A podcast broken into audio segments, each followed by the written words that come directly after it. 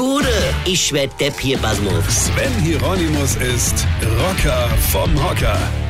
Also draußen wird's ja jetzt kalt, richtig kalt. Das ist ja oft so im Winter.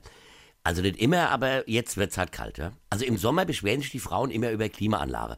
Weil wenn es draußen so heiß und drinnen dann so kalt ist, das ist ja nicht gut. Das ist nicht gut für den Kreislauf und die Gefahr, sich zu erkälten, ist ja angeblich brutal hoch. Ja? Und ich meine, wer will sich schon erkälten? Also vor allem im Sommer.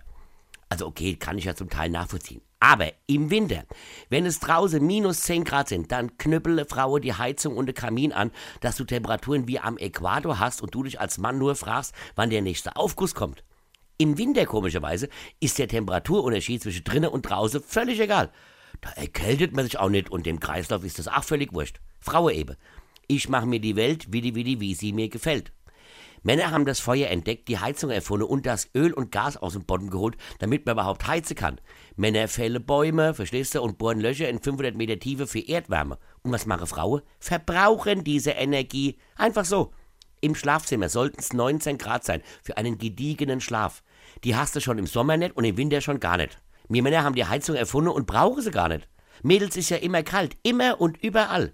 Der Öltankware bei uns, der hat schon Anwohnerparkausweis, so oft wie der bei uns hält. Gut, jetzt muss man dazu sagen, es ist natürlich auch bei einem Blutdruck von 250 ist halt auch eine Heizung sinnlos, ja. Ich meine, ja.